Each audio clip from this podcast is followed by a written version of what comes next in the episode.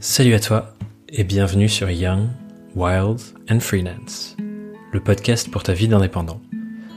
Je m'appelle Thomas Burbidge et je crée des contenus et des expériences pédagogiques pour les indépendants et pour les freelances, dont notamment ce nouvel épisode que tu t'apprêtes à écouter.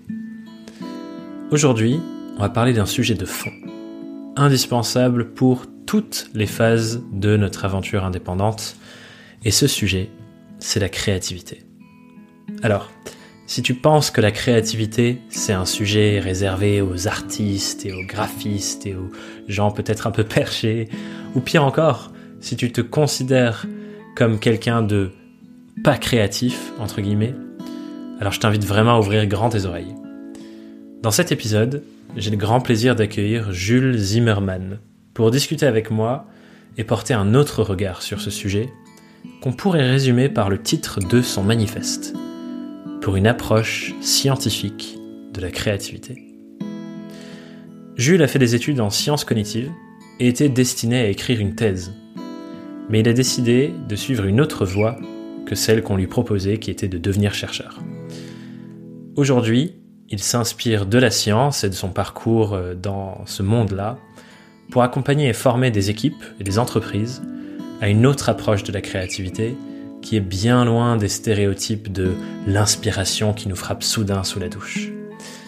Tu verras, cet épisode est à mon sens d'une grande importance pour toutes nos vies d'indépendants et d'indépendantes.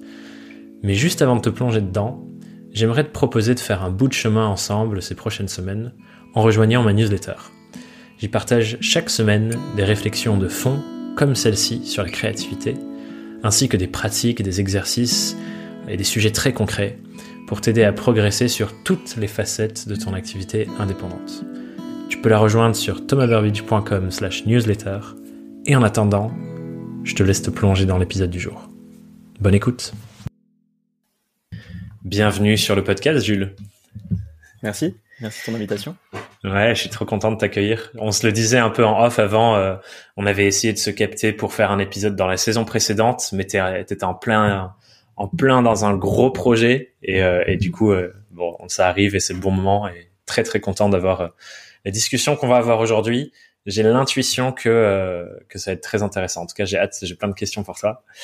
mais pour démarrer et faire les choses dans le bon ordre, je te propose de commencer par la question rituelle de début de, de ces épisodes de podcast qui est comment et surtout pourquoi est-ce que tu es devenu indépendant? Ok, euh, je pense déjà que heureusement que je suis devenu indépendant parce que euh, c'est vraiment le mode de travail qui me correspond et je pense que j'aurais été très malheureux euh, dans le monde de l'entreprise.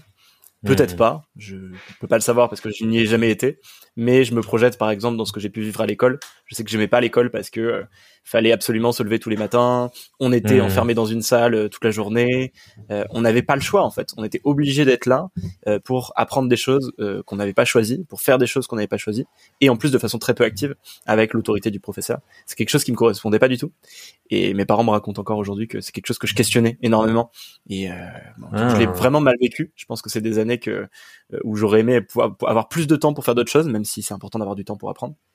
Euh, et du coup, je pensais que j'aimais pas apprendre, par exemple, alors qu'aujourd'hui, euh, c'est une grande partie de mon travail que d'apprendre, mais d'apprendre ce que je veux et en autonomie.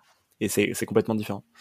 Euh, donc, heureusement que je suis devenu indépendant, et en même temps, à cette époque-là, je savais pas que j'allais devenir indépendant parce que je pense comme beaucoup de gens, je savais même pas que c'était possible en fait comme métier. Ouais. Pour moi, les indépendants, c'était genre les pharmaciens, euh, les vendeurs de journaux, euh, c'était les métiers libéraux classiques. Mmh. Mais je savais pas que, que c'était possible d'être indépendant. En fait, à l'époque, c'était quasiment pas développé. Et ce qui s'est passé, en fait, c'est que j'ai fait un, un master de recherche en sciences cognitives. Euh, et dans ce master-là, la seule chose dont on te parle quasiment, c'est de faire une thèse et de devenir chercheur. Et c'est normal parce qu'on est là pour ça. Sauf que il y a qu'une minorité d'entre nous qui vont devenir chercheurs. Et du coup, tous les autres se retrouvent un petit peu paumés.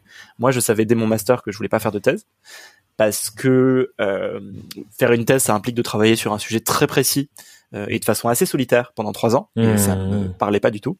Euh, en plus, aujourd'hui, dans, le, dans des conditions qui sont qui peuvent être assez difficiles en France, notamment en étant assez mal payé, alors qu'on a on a un bac plus 5 derrière. Euh, et du coup, ça me parlait pas et je cherchais des, des façons de de d'échapper à ça et donc de, de voir ce que je pouvais faire avec euh, des connaissances scientifiques sur les sciences cognitives, autres que faire de la recherche. Et pour moi, il y avait deux voies. Il y avait la voie de euh, devenir salarié dans une entreprise, ce qui m'intéressait mais qui je sentais que c'était pas pour moi. Et il y avait la voie de monter une boîte. Et je pensais que le seul échappatoire c'était de monter une boîte. Et hmm. heureusement, il y a une troisième voie qui s'est ouverte par l'associatif. Euh, on a été plusieurs dans le même cas euh, à euh, monter une association où on a exploré ce qu'on pouvait faire d'autre que de la recherche. Et ça, ça nous a amené en fait à prendre en indépendance, à découvrir tout un tas d'activités. On faisait beaucoup de vulgarisation scientifique, d'édition d'articles, d'organisation d'événements. Et moi, dans ce cadre-là, j'ai commencé à faire des interventions pour des entreprises, à, à, faire de la pédagogie orale. Et je me suis un peu découvert euh, euh, dans ce métier-là. Et petit à petit, je me suis spécialisé sur un sujet qui est, la créativité, dont on reparlera. Euh, et surtout, je me suis rendu compte que j'étais bon dans ce que je faisais, j'avais mmh. une appétence à faire ça, et qu'en plus, je pouvais gagner ma vie euh, en faisant ça, mmh. en faisant quelque chose que j'aimais. Euh, de façon indépendante. Du coup, au bout d'un moment, ce projet associatif, il a pris des formes différentes. Certains voulaient monter une entreprise, il y a eu plusieurs entreprises qui se sont montées, d'autres euh, euh, sont allées vers le monde de, euh, salarial, d'autres ont continué dans le monde associatif, et moi j'ai décidé de devenir indépendant, et c'est à ce moment-là que que j'ai pris pris mon envol. Mais il y a eu cette, vraiment cette période tampon associative sans laquelle j'aurais mmh. jamais eu la confiance pour me lancer tout seul. Trop intéressant. C'est c'est la première fois que j'entends, je crois, un cheminement qui passe par l'associatif en premier et qui te permet en quelque sorte de découvrir la valeur ajoutée que tu peux avoir en mixant tes compétences et, de façonner un peu ce métier. Et on en parlait un peu euh, avant d'enregistrer, que ce positionnement que tu as, qui est genre, je viens et je connais le monde de la recherche, mais je suis pas chercheur, et j'applique un peu la réflexion, comment enseigner de ce monde-là, à des sujets qui sont intéressants pour des boîtes et pour du coup tes clients.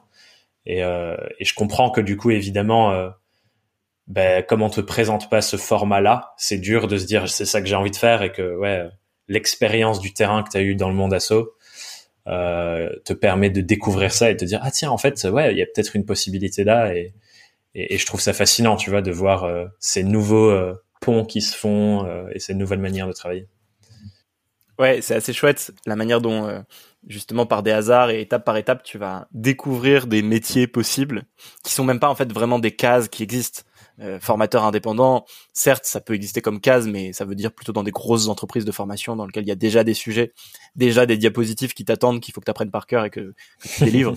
euh, là, ce cheminement-là, c'est plus comment comment est-ce que tu inventes ton ton positionnement, ton activité.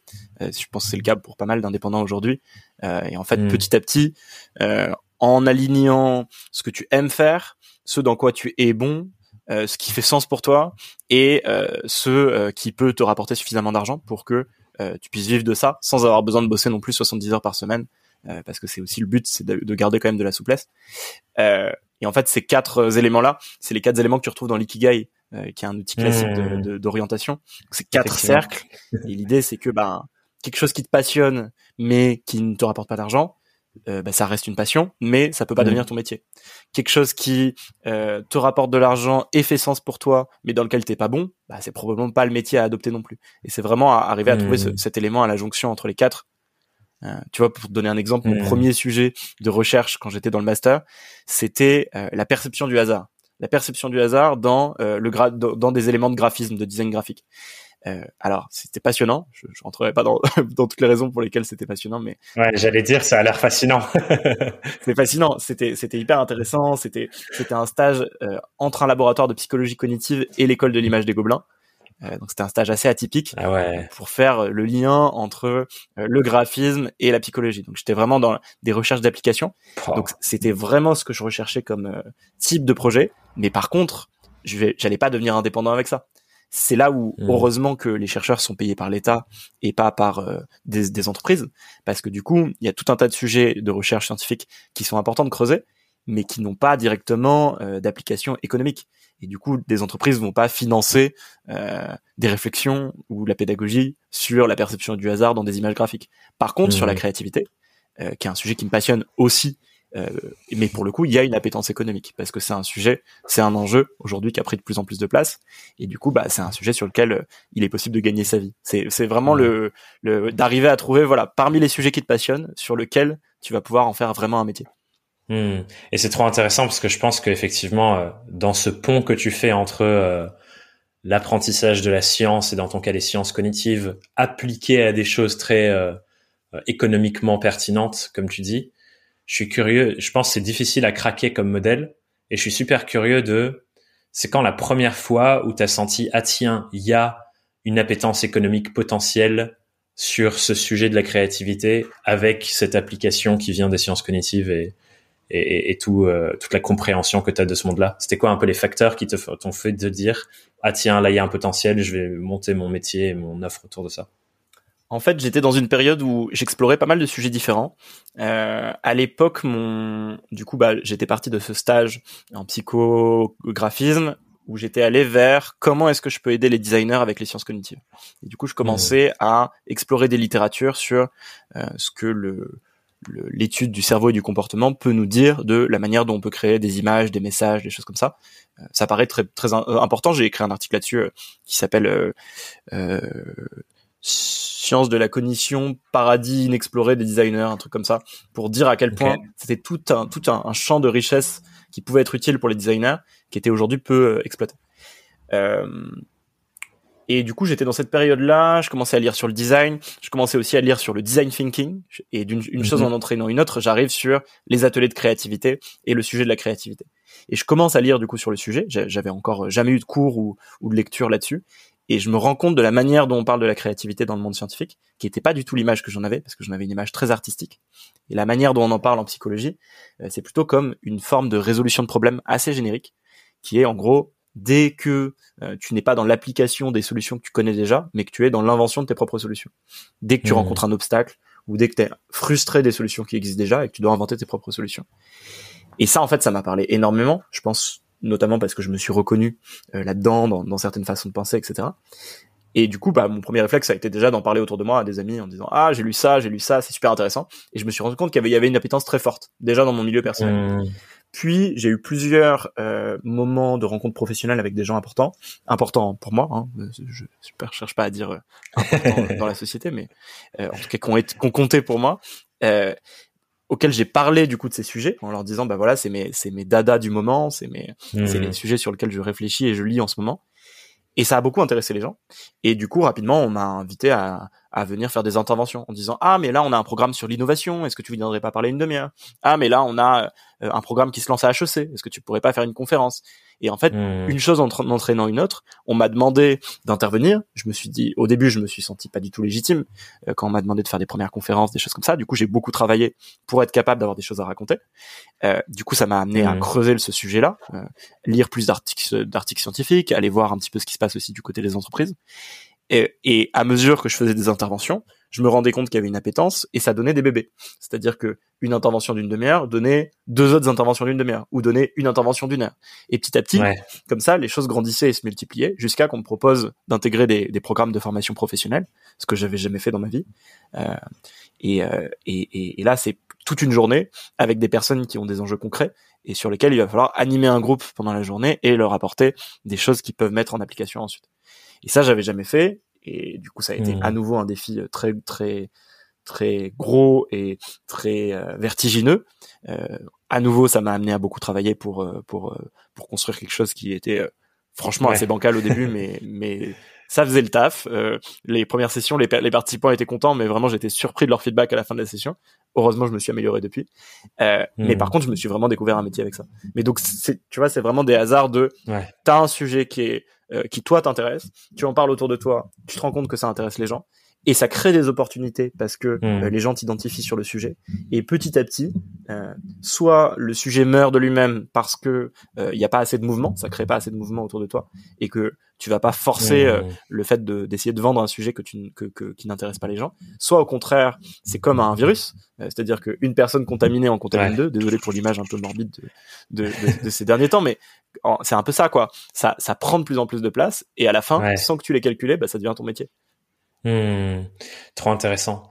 J'adore. Euh, T'as super bien illustré euh, ce côté genre appétence marché et le fait que quand tu quand il y a une traction genre euh, bah, ça, ça se diffuse tout seul en fait. Et je pense l'objectif de base c'est effectivement de trouver ah tiens, c'est quoi une sorte de résonance entre les besoins d'un marché ou d'un écosystème et ce que je peux lui apporter Ce que j'ai l'impression que tu avais trouvé avec la créativité. Mais du coup, ce que j'entends aussi dans, dans, ton récit là, c'est que le point de bascule, c'est bah, les premières opportunités, la toute première qui déclenche les autres et ainsi de suite. Et je suis curieux de, est-ce que tu arrives à identifier c'est quoi les, euh, les points clés qui ont fait que euh, tu as pu déclencher ces premières opportunités? Est-ce que c'était parce que tu étais ultra fasciné et quand t'en parlais, la personne en face s'est dit waouh, Jules maîtrise à fond. Est-ce que c'est parce que tu avais un lien fort avec ces personnes donc elles se sont dit bah j'ai envie de te proposer cette opportunité parce que bah de toute façon on s'entend bien Est-ce que tu penses que tu avais déjà acquis une certaine légitimité parce que tu écrivais déjà sur internet? Enfin voilà, je suis curieux de pour les gens qui nous écoutent qui se disent il y a un sujet qui me fascine et j'ai pas encore débloqué ces premières opportunités qui font que ben voilà, la, boule de neige commence à rouler. Ce serait quoi un peu les, clés de la recette selon toi? C'est une très bonne question. Euh, un moment clé, ça a été une rencontre que j'ai fait avec un entrepreneur qui, euh, dont je peux dire le nom d'ailleurs, qui s'appelle Alexandre Cadin, qui est quelqu'un, quelqu'un de, absolument passionnant, qui travaille sur plein de sujets autour de l'innovation radicale, hmm. et euh, qui, quand on s'est rencontrés pour la première fois, a aimé ce que je racontais sur la créativité, m'a fait confiance et m'a invité à participer à la toute première conférence que j'ai fait de ma vie, qui est d'ailleurs la seule conférence en ligne euh, euh, à l'école normale supérieure. Que j'ai regardé du coup. ah bah super. Et bon que je, je, déteste maintenant parce que je me trouve extrêmement stressé et, rigide, mais euh, c'est pas si mal. Et heureusement parce que c'est, enfin voilà, il y avait quand même toute une pression parce que donc déjà c'était à l'école normale supérieure, donc une grosse institution. Moi c'est là où j'ai fait mes études. Mon master il était cohabilité entre l'école normale supérieure et d'autres universités, euh, mais du coup c'était là où j'avais passé beaucoup de temps. Et je venais de finir mes études et je me sentais pas du tout légitime pour parler d'un sujet sur lequel j'avais une expertise encore toute relative, euh, dans une institution qui est quand même très importante. Et du coup, j'ai beaucoup hésité à dire oui. Euh, il m'a invité à faire une conférence avec lui parce qu'il avait un cycle de conférences sur l'innovation euh, mmh. qui s'appelle Post Digital, si je me trompe pas. Euh, j'ai beaucoup hésité à dire oui. Et en plus de ça, euh, c'était filmé. Euh, filmé de façon professionnelle avec trois caméras sur toi. Euh, euh, donc et, et, et, encore aujourd'hui, comme je te disais, c'est la seule vidéo de conférence qui est de moi en ligne. Donc c'est hyper important que ce soit un contenu de qualité parce qu'il y a beaucoup beaucoup de gens qui ils cherchent à se renseigner sur moi, par exemple, pour savoir si ils m'intègrent à un programme de formation. Bah ils vont regarder cette vidéo là. Donc à la fois c'est l'opportunité en or si tu veux puisque euh, c'est une super conférence dans un super cadre avec des super conditions et à la fois euh, c'est le piège le plus gros possible. C'est-à-dire que si tu te plantes là, euh, tu plantes tout. Euh, donc, tu as deux façons de gérer ça. Tu as la façon, euh, il y a une opportunité, je la prends et je la prends sérieusement. Et tu as la façon, plutôt au contraire, averse au risque de dire non, c'est trop tôt, trop vite. Donc, j'ai un peu oscillé entre les deux. Mais quand même, par nature, je suis quand même beaucoup plus dans l'idée de que, à partir du moment où on te fait confiance, tu y vas, tu dis oui. Mais par contre, ce qui est super important derrière, c'est de mériter la confiance qu'on t'a donnée. Euh, ça m'a beaucoup marqué. C'est dans un dans un podcast de de d'Antonin Archer qui s'appelle Nouvelle École euh, où il a interviewé euh, Ken Kojandi. Et Ken Kojandi, il raconte l'histoire du monteur de Bref, qui était un monteur qui faisait à l'époque beaucoup de montages de mariage mais il dit que chaque montage de mariage, il le faisait euh, comme si c'était le projet de sa vie. C'est-à-dire que et donc la phrase c'est toujours faire de son mieux. Mmh. C'est-à-dire qu'à partir du moment où on te donne une mission, on te fait confiance, toujours faire de son mieux. Et c'est grâce à ces vidéos de mariage que Ken Kojandi, quand il a lancé Bref, il a pensé à ce gars-là parce qu'il a dit mais ce gars il a trop de talent et donc ça l'a complètement. Mmh. Donc c'était un peu la même chose, c'était de se dire ok j'y vais. Euh, je suis pas chercheur, je suis pas encore expert, je suis pas légitime forcément pour monter sur scène. Et en même temps, c'est quoi la légitimité pour être sur scène? Euh, Il y a beaucoup de conférences auxquelles j'assistais euh, à l'ENS. Il y en a qui étaient bien, euh, mais il y en a où, qui parfois étaient complètement ennuyeuses, où tu avais un expert en face de toi, mais qui n'avait fait aucun effort de préparation et qui faisait un contenu qui était pas du tout intéressant. Mmh. Donc je me suis dit, euh, et plat quoi. Je vais y aller. Euh, je vais assumer une posture de, je suis encore jeune sur le sujet. Par contre, je vais travailler comme un fou. Je vais répéter, euh, je pense que j'ai dû la répéter 50 fois cette conférence pour que ça fonctionne. et du coup, ça a bien fonctionné, ça, ça a bien marché. Euh, et ce qui s'est passé, c'est d'ailleurs même c'est c'est c'est assez fou, c'est que donc Alexandre, le la la fin de cette conférence, euh, il me dit euh, bon c'était super Jules, demain je lance un programme à HEC, tu viens avec moi et tu me fais la même. Et du coup, là, je me retrouve Mmh. embarqué à HEC à faire la même conférence. Et en fait, de, en, en boule de neige, ça m'a, ça m'a, ça m'a donné des nouvelles opportunités et ça a lancé plein de choses. Ça, c'est la première Mmh. chose. Et la deuxième chose euh, qui peut être euh, un élément, de- donc pour le résumer, pour parce que tout le monde n'a pas forcément euh, des opportunités comme ça, mais euh, c'est de dire oui quand on te propose quelque chose et de le faire le mieux possible. Ça, ce serait le premier point. Ouais. Et la deuxième chose, c'est quelque chose dont tu as parlé dans ton podcast avec Laetitia Vito, euh, Mm. qui est le fait de créer du contenu en ligne. Euh, c'est arrivé plus tard, mais j'ai commencé à créer un blog et ça, ça a été très très important, je pense, dans mon développement professionnel. Euh, Mmh. tu vous en parliez, vous disiez voilà, c'est du c'est du contenu qui travaille pour toi la nuit.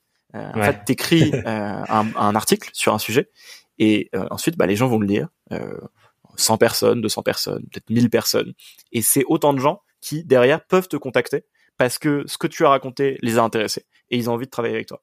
Et Laetitia, elle Mhm. disait, bah, moi, je suis pas quelqu'un qui arrive à prendre beaucoup d'initiatives et à initier des projets. J'aime bien qu'on vienne me chercher euh, pour euh, Mmh. me proposer des choses et, euh, et, et- et dire oui. Et moi, je suis exactement pareil. J'adore répondre aux demandes des gens. Mmh. Euh, je me sens pas du tout apte à lancer beaucoup d'initiatives. Euh, J'essaye de travailler Mhm. dessus, mais c'est pas ma compétence principale.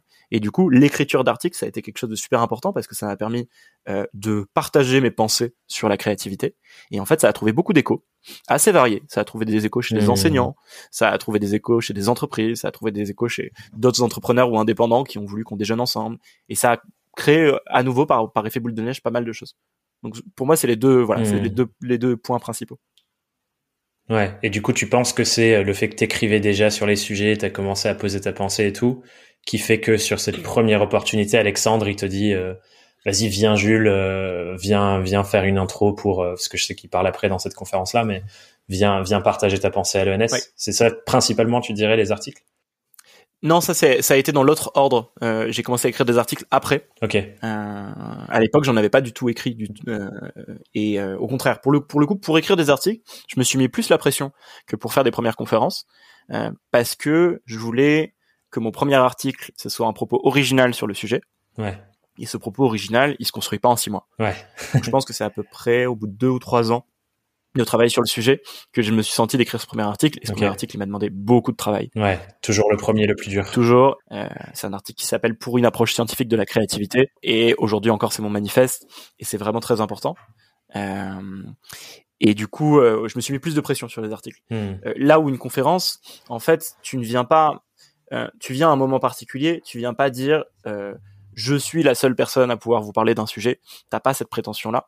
Tu as des gens en face de toi, un certain nombre, euh, qui ont envie d'apprendre des choses sur un sujet, et tu viens vulgariser des connaissances. Hmm. Et à ce moment-là, j'avais aucune prétention à apporter un propos original sur la créativité. Euh, j'avais simplement l'idée de dire, écoutez, j'ai j'ai lu des articles scientifiques sur la créativité. Il y a des choses qui, moi, m'ont intéressé et qui m'ont surpris. Je vais essayer de vous les transmettre de la façon la plus pédagogique possible euh, pour que ça vous intéresse vous aussi. Euh, et je me fais la voix de ces, de ces articles comme si j'étais un journaliste scientifique, mais ça s'arrête là. Mm. Je, je, je vais pas me présenter euh, comme un expert ou quoi que ce soit. Hmm. Alors que dans les articles, le, le but c'était quand même de se positionner sur un sujet et proposer un propos qui soit assez singulier. Euh, mais ça, ça demande beaucoup plus de travail. Et pour le coup, là, je recommanderais quand même de ne pas griller les étapes. Ouais. Ok. C'est voilà, c'est important aussi de pouvoir commencer à faire des choses très rapidement, mais euh, de aussi prendre son temps euh, parce que euh, voilà, par exemple sortir euh, un, un, un livre trop tôt, je sais que dès que j'ai commencé à faire des, des, des conférences, euh, il y a des gens qui sont venus me voir, notamment dans des écoles de commerce où c'est un peu l'état d'esprit, pour me dire c'est génial, il faut que tu écrives un livre.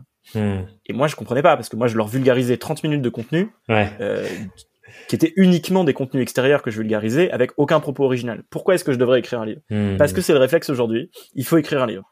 C'est génial, tu parles bien, il faut écrire un livre. Donc heureusement que j'ai pas euh, écouté ces personnes-là à ce moment-là euh, et que j'ai pas écrit un livre euh, un an après avoir découvert le sujet de la créativité. J'aurais eu l'air complètement ridicule. Euh, et par contre, faut pas non plus forcément attendre 20 ans ou 30 ans pour se sentir hyper légitime pour écrire un livre.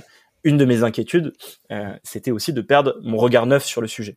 J'avais envie de trouver le moment dans lequel j'avais euh, suffisamment d'expertise sur mon sujet et en même temps, euh, j'étais encore, j'avais un regard encore suffisamment neuf pour comprendre pourquoi est-ce que euh, ce sujet est surprenant, qu'est-ce que les gens vont comprendre, ne pas comprendre, etc. Et pas euh, être tellement expert que je ne savais plus m'adresser à des néophytes, ce qui Mhm. peut, ce qui peut parfois arriver. Ouais. Du coup, là, ça faisait, euh, 5-6 ans que je travaillais sur le sujet, c'était le bon moment pour moi d'écrire d'écrire mon bouquin. Hmm. Et, du coup, j'ai envie d'attraper ce que tu dis là sur le, le, regard neuf parce que je trouve ça hyper euh, hyper intéressant. T'en parlais un peu tout à l'heure de dire euh, dans ta propre psychologie à l'époque, créativité, c'était un truc d'artiste et tu vois, il y a ce, ce, ce, truc de on se fait frapper par l'intuition tout d'un coup et là on ne s'arrête plus et on écrit toute la nuit parce que l'idée est là. VS une approche euh, euh, dont, dont j'imagine tu parles un peu, mais moi qui me vient pas mal de genre euh, Seth Godin par exemple ou euh, ou mince comment il s'appelle l'écrivain là qui qui dit qu'il faut écrire 100 mots par jour, 1000 mots par jour. Bon, je sais plus comment il s'appelle, mais mais voilà, il y a, y a, ce truc là qui revient régulièrement, qui a une approche plus non plus. Peut-être un peu plus méthodique, tu vois, genre de se dire tous les jours tu t'y mets et la créativité ça vient aussi par la pratique. Je suis curieux de inspiré de sciences cognitives et toutes ces choses-là, c'est quoi le regard neuf que tu aurais envie de partager aujourd'hui sur euh, ce que c'est réellement la créativité pour les gens qui nous écoutent? Ouais, c'est très important cette question. Euh, moi, ce que tu, ce dont tu parles d'une créativité plus active, je mets souvent en comparaison une créativité, l'image d'une créativité passive, l'image mmh. qu'on a à la base de les idées, ça ne, ça nous tombe dessus, on ne peut rien y faire, il, il ne faut que les attendre. Euh, versus une créativité active que moi j'appelle une créativité volontaire. Hmm. C'est-à-dire qu'on a l'intention de produire des idées, on s'y met et on les produit. Hmm. Euh, et cette créativité volontaire-là, elle peut passer par des rituels, comme par exemple écrire tous les jours. Euh, moi j'ai un rituel d'écriture, j'essaye autant que possible tous les matins d'écrire trois pages. Hmm. Ça vient de d'une auteure qui s'appelle Julia Cameron qui, qui recommande ça. C'est très c'est super parce que ça permet de de produire plein de choses. Tu connais ça? Yes, morning pages. Absolument. Euh, et euh, donc il peut y avoir des rituels, il peut aussi y avoir des outils, des outils qu'on va employer, euh, des, des, des, méthodes de créativité particulières qu'on va suivre euh, pour générer volontairement des idées. Je te donne un exemple euh, tout frais parce que c'était hier. J'étais avec une collègue et amie qui s'appelle Judith, euh, avec laquelle j'aime énormément travailler, et on venait de finir une mission pour un client avec qui franchement c'était génial. on a énormément apprécié, autant sur le plan humain que professionnel, travailler avec ce client-là. Et du coup, on se disait, bon, euh, fin de mission, ce serait génial de pouvoir continuer à travailler avec eux. Qu'est-ce qu'on leur propose? Et, euh, et on s'est dit, bon, il y a probablement plein de choses à leur proposer. Mmh. Au début, on en discute juste comme ça, de vive voix, et il y a quelques idées qui sortent, deux, trois idées.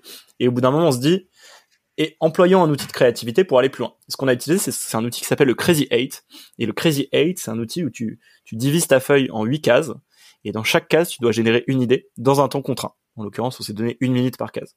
Et en plus de ça, on s'est rajouté euh, des contraintes par case différentes, euh, genre un projet qu'on mènerait avec eux pendant trois ans, un projet au contraire qui euh, ne prendrait qu'une journée, euh, euh, un contenu d'une conférence, un contenu de vulgarisation. On, a, on s'est donné plein de contraintes comme ça, et du coup, en, en, en 8 minutes, on a généré plein d'idées qu'on s'est partagées ensuite, et ça a fait que quand on a eu l'échange avec notre cliente, on avait cinq idées qu'on avait sélectionnées à lui proposer.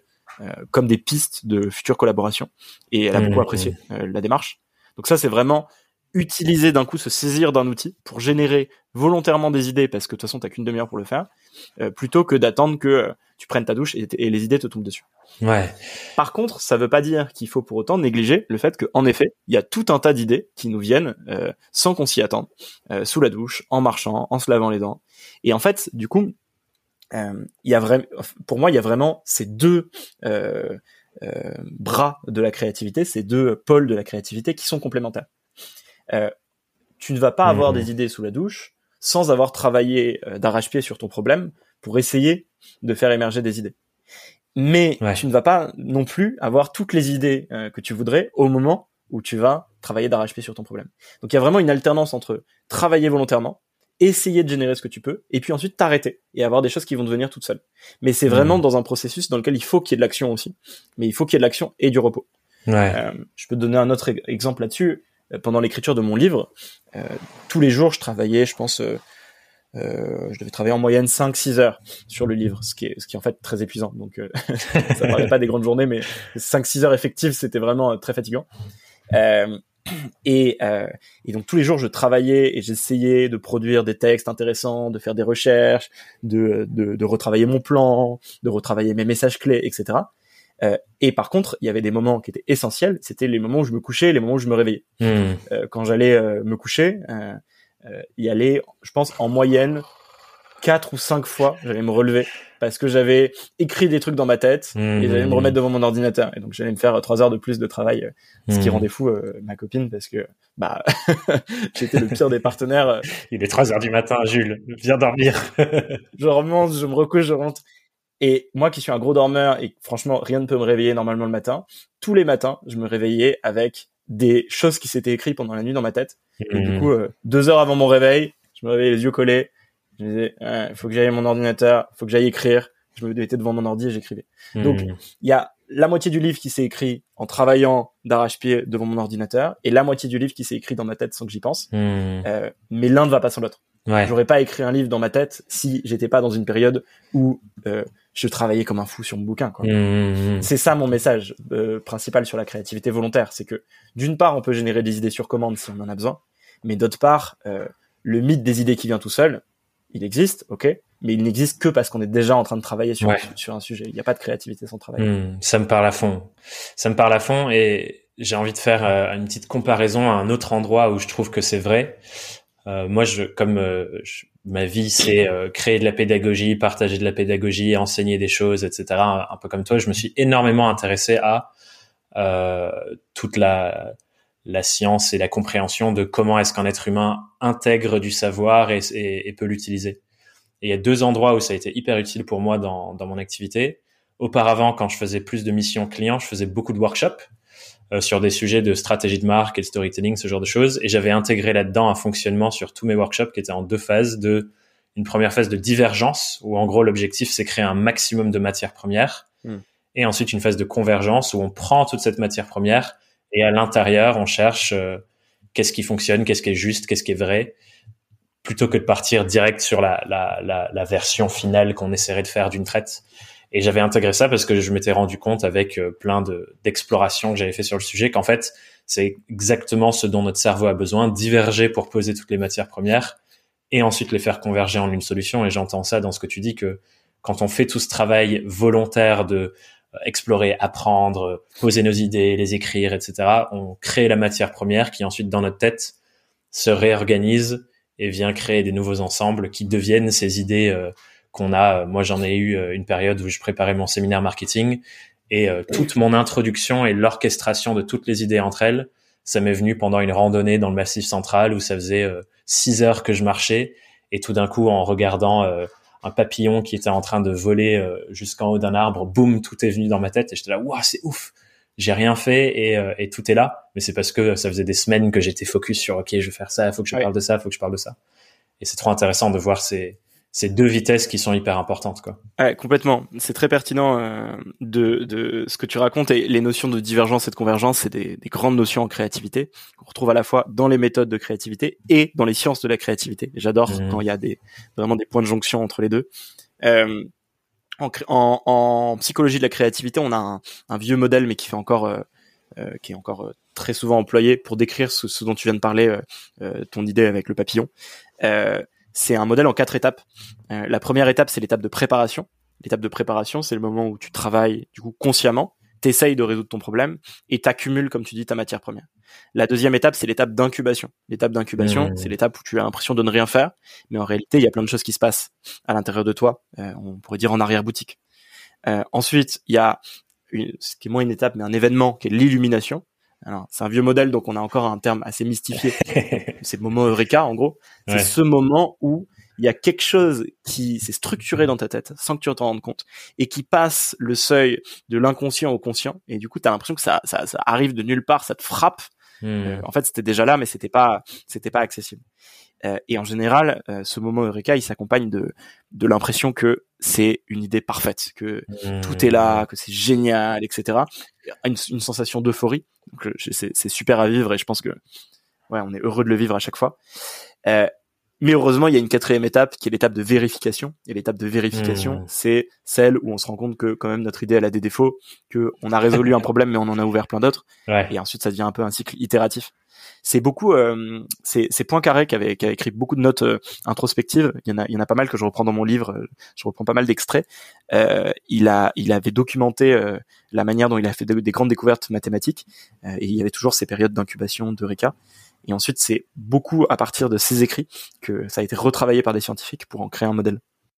Donc, ce qu'on vit en, tant qu'entrepreneur, on peut imaginer que euh, un grand mathématicien, il y a plus d'un siècle, l'a vécu aussi. C'est assez amusant de se dire que c'est une expérience créative humaine universelle, hmm. euh, qu'on soit un grand mathématicien euh, et qu'on révolutionne un domaine, ou que on essaye de trouver un moyen de caler notre frigo et que sous la douche d'un coup on se dit mais oui c'est génial avec tel journal et, tel livre, je suis sûr que ça tiendra parfaitement.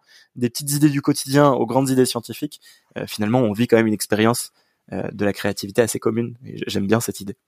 Ouais, grave, ça me parle à fond aussi et ça illustre très bien euh, quelque chose d'autre que tu dis dans tes différents contenus, etc. C'est que, euh, encore une fois, sur cette idée que la créativité, c'est pas réservé à un domaine artistique. En fait, c'est une compétence transversale à la vie. Et effectivement, genre, c'est juste une question de comment on résout des problèmes de manière de plus en plus nouvelle et de plus en plus pertinente, qui est le deuxième critère que tu donnes aussi. La créativité, c'est des nouvelles choses, mais des choses aussi pertinentes face au sujet.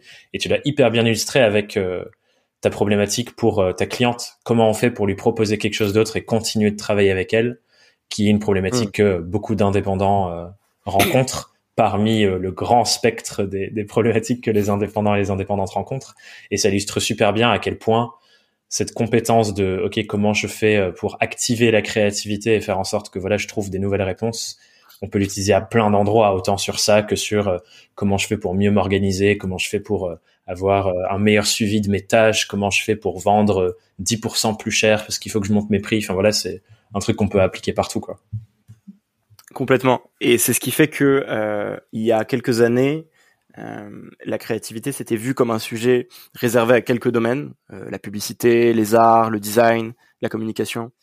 et du coup, dans les entreprises et les écoles, on allait parler de ce sujet et former à ce sujet que très peu d'individus. Et mmh. aujourd'hui, il y a un switch qui est en train d'opérer, qui est que, euh, alors non seulement dans la vie personnelle, mais notamment dans la vie professionnelle, euh, on est tous amenés à faire face de plus en plus à des changements, euh, à des problèmes inédits, à de la concurrence, et donc on a on a tous besoin d'être des on dirait problem solver en anglais, comme on dit en français, résolveur de problèmes. Je pense que c'est je pense que le, me tomberait dessus euh, en entendant ça, mais c'est pas grave. Euh, et, et, et, du coup, les entreprises prennent de, de plus en plus conscience que, au-delà des compétences techniques, les compétences transversales, ça va être essentiel pour aborder la suite des, des années professionnelles. Mmh. Et donc, il y a pas mal d'entreprises qui montent des programmes de formation aux compétences transversales. Et dedans, tu as des sujets assez variés. Tu as euh, la communication, par exemple. Puisqu'on est de plus en plus autonome dans notre travail, on a besoin de savoir communiquer les uns avec les autres que ce soit la communication écrite, typiquement le mail, hein, euh, mais aussi la communication orale. Mmh. Euh, t'as euh, apprendre à mmh. apprendre, c'est-à-dire être capable de d'apprendre en autonomie sur un sujet qui t'intéresse ou qui a une importance pour toi professionnellement. Ce qu'on nous a jamais enseigné à l'école, comment est-ce qu'on apprend bien, quelles sont les stratégies d'apprentissage efficaces. D'ailleurs, c'est un sujet encore où les sciences cognitives ont beaucoup de choses à apporter. Et du coup, la créativité, ça rentre là-dedans. Et moi, aujourd'hui, je suis mobilisé de plus en plus par des entreprises qui veulent former euh, euh, très largement leurs collaborateurs euh, à la créativité. et donc, et ce qui est génial, c'est que dans une salle, il peut y avoir quelqu'un du marketing qui a toujours collé des post-it sur les fenêtres, il a l'habitude, quelqu'un de la comptabilité qui se demande ce qu'il fait là, un responsable d'agence bancaire, enfin des, des profils extrêmement différents. Et moi, ce que j'essaye de faire, c'est de leur montrer que finalement, les typologies de situations qu'ils rencontrent, euh, elles sont similaires. Euh, même s'ils ont des métiers différents, ils vont tous rencontrer euh, des situations, des typologies de situations similaires, et que ensuite les mécanismes de résolution qu'ils mettent en place, c'est aussi les mêmes. Simplement, peut-être que celui qui travaille dans le département innovation consacre un pourcentage plus important de sa journée à trouver des idées que celui qui est comptable. Mais celui qui est comptable va mmh. quand même avoir des situations bloquantes où il va devoir inventer des choses et trouver des solutions. Et donc, ce que va partager euh, le, le, responsable d'innovation va inspirer ce que va partager le comptable et inversement. Et c'est tout l'enjeu de ces formations. Hmm.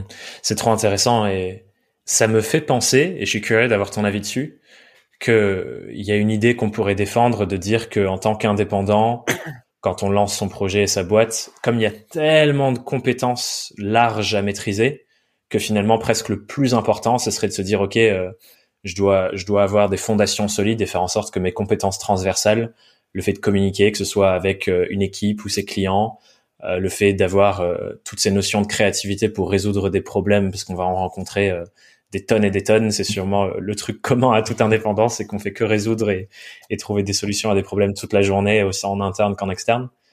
Il y a une idée qu'on pourrait défendre de dire en fait, les compétences transversales sont les plus importantes pour tout indépendant, quoi. Ouais, je pense. J'en suis, j'en suis assez convaincu. Et c'est ce qui te rend le plus mobile.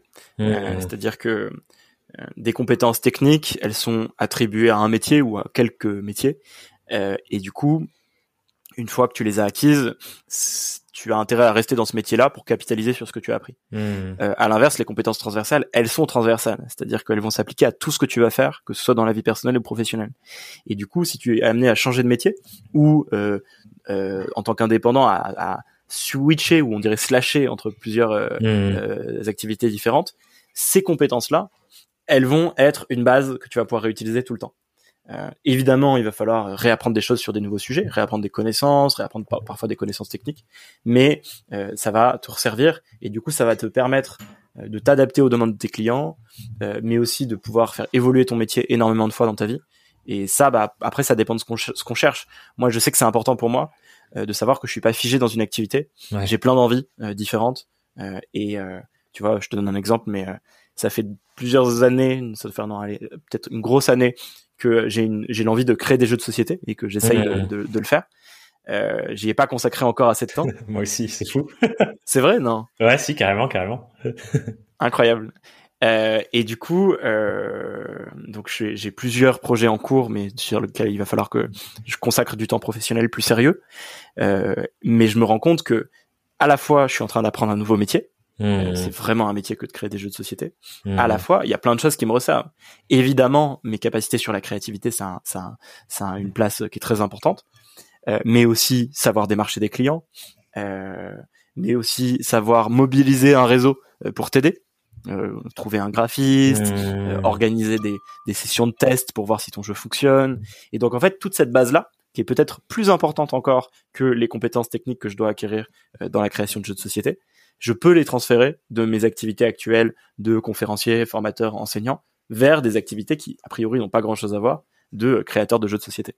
Et donc, ça va me permettre mmh. de potentiellement, euh, euh, et ça se trouve, on s'en reparlera dans un an et je l'aurais pas du tout fait, mais dans quelques années, pouvoir dire que j'ai plusieurs activités différentes.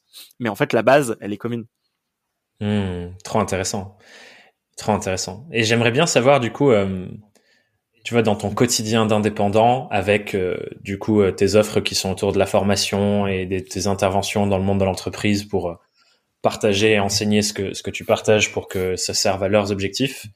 C'est quoi les endroits où toutes ces connaissances que tu as sur la créativité, ça te sert à toi directement, de manière hyper concrète dans ton activité Je sais pas si tu as des exemples ou des pratiques que tu as intégrées, tu vois, des choses que tu fais de manière régulière face à des problèmes récurrents, mais je suis curieux de voir c'est où les endroits où selon toi ça fait une énorme différence pour toi dans ton aventure perso Enfin perso, ton ta boîte quoi. ouais, c'est c'est une question qui est challengeante évidemment parce qu'il y a des choses que tu fais euh, sans t'en rendre compte. Donc qu'est-ce que je peux conscientiser avec toi euh, là? Le premier truc qui me vient, je pense que c'est sur la gestion du temps. Euh, quand tu as conscience de ce dont on a parlé, donc ça tombe bien, on en a parlé tout à l'heure, de cette, ce besoin d'alternance entre des périodes de travail mmh. intenses et des périodes de pause, ça t'invite à organiser ta façon de travailler de façon complètement différente. Hmm. Donc par exemple, ne pas consacrer 6 heures d'affilée à un projet. Imaginons que tu dois euh, écrire un article, écrire ton article pendant 6 heures comme un fou. Franchement, c'est probablement pas la meilleure façon de le faire. Euh, ce sera beaucoup plus efficace d'y consacrer peut-être 2 heures euh, et de laisser reposer la chose et d'y revenir plus tard. Donc ça hmm. t'amène à euh, euh, mieux découper ton travail, mais aussi faire plus de pauses euh, pour intégrer les pauses dans euh, euh, dans ta façon de travailler. Du coup, ça m'amène en ce moment à beaucoup m'intéresser à ce sujet d'organisation de, son temps. Je pense que c'est un vrai enjeu aujourd'hui. C'est encore une compétence transversale. Euh, mais par exemple, euh, j'essaye de faire beaucoup de micro-pauses très régulières. Euh, c'est important pour plein de raisons. C'est important parce qu'on est beaucoup devant des ordinateurs et qu'il faut euh, mettre son corps en mouvement et euh, laisser reposer ses yeux. mais c'est aussi important pour la pensée, d'avoir des moments de break dans lesquels on peut juste laisser les choses infuser, digérer. Il y a une méthode qui est très efficace pour ça qui s'appelle la méthode Pomodoro. Pomodoro, ça veut dire tomate en italien et du coup ça fait référence au minuteur tomate. Et tu la connais peut-être cette méthode? Ouais. Mais partage pour ceux qui connaissent pas. Euh, et donc l'idée de cette méthode, c'est de travailler par euh, temps de une demi-heure, sur lequel tu vas avoir 25 minutes de travail et 5 minutes de pause. Euh, ça paraît un petit peu euh, forcé comme ça, mais quand je me lance dans un travail, par exemple répondre à des mails, par exemple créer des diapositives, par exemple écrire un article, je mets un minuteur à côté de moi sur mon iPhone euh, avec, euh, euh, euh, pardon, pas un minuteur, mais un chronomètre. Et du coup, je regarde mmh. où j'en suis. Ça, ça me donne un repère temporel qui est super intéressant parce que au lieu d'être en mode, j'ai tout un après-midi devant moi, donc je peux aller scroller un peu sur les réseaux sociaux, faire une partie d'échecs, enfin me laisser tenter par d'autres distractions parce que j'ai beaucoup de temps devant moi. Là, d'un coup, j'ai un temps qui est très court. J'ai 25 minutes devant moi et je me suis donné un objectif. Et du coup, bah, quand ça fait 10 minutes, il me reste plus qu'un mmh. quart d'heure. Quand ça fait 20 minutes, il me reste plus que 5 minutes. Ça te donne des repères sur un temps qui est beaucoup plus appréhend à, euh, appréhendable. Euh, et au bout des 25 minutes, euh, tu arrêtes ton travail, t'essayes d'arrêter ton travail à 25 minutes, parfois 26, parfois 27, et tu fais une pause de 5 minutes. Et 5 minutes, c'est pareil, c'est très court pas assez pour que tu te lances dans euh, une grande conversation euh, avec un, un, collègue ou un ami euh, pendant une demi-heure. C'est juste le temps d'aller boire un verre d'eau, boire un café, éventuellement. ça peut être l'occasion de lancer une lessive ou de l'accrocher. Enfin, c'est plein de quand on est en télétravail, c'est plein d'occasions de petites tâches ménagères. C'est c'est assez marrant de pouvoir intégrer ça dans son travail. mais en fait, ce temps-là, il est hyper important parce que non, non seulement tu, tu recharges ton attention, mais en plus tu vas avoir des idées qui vont te venir et quand tu vas revenir sur ton ordinateur, euh, tu vas avoir un regard neuf sur ce que tu es en train de produire. Typiquement, si tu es en train d'écrire un article, tu vas revenir et tu vas voir que il y a des choses que tu as écrites que tu trouves nulles et il y a des choses que tu as écrites que tu trouves géniales et ça va te permettre d'un coup de discriminer ces, ces choses-là juste parce que tu as fait 5 minutes de pause. Hmm. Donc je pense que pour l'organisation de son temps, euh, c'est euh, très important euh, comme compétence. après on pourrait en parler sur pas mal d'autres choses mais ça, ça, donne un premier exemple déjà. Ouais, carrément, carrément et effectivement, je te rejoins sur sur l'importance d'avoir ces temps de prise de recul parce que j'ai l'impression aussi, euh, tu vois, il y a un truc que moi je trouve super intéressant euh, autour du coaching et je le vois pour moi, mais aussi pour les gens que j'accompagne en, individuel, c'est à quel point on peut se perdre dans notre propre système et notre propre spectre. Et du coup, rien que ces pratiques de prendre un peu de recul et sortir du truc, déjà ça fait une petite contribution à on revient avec un œil plus neuf ou euh, tu vois, tu prenais l'exemple des articles. Moi, j'adore écrire un truc et ensuite revenir dessus genre une semaine, deux semaines, voire même trois semaines plus tard et me rendre compte que bah, ma pensée s'est organisée euh, avec ce temps-là et j'ai un regard neuf comme si c'était même plus moi qui avais écrit en fait. Et du coup, ça te permet, à mon sens, d'aller euh, beaucoup plus loin dans la réflexion que euh, simplement tout sortir d'une traite. Donc, je trouve ça hyper important pour ces raisons-là.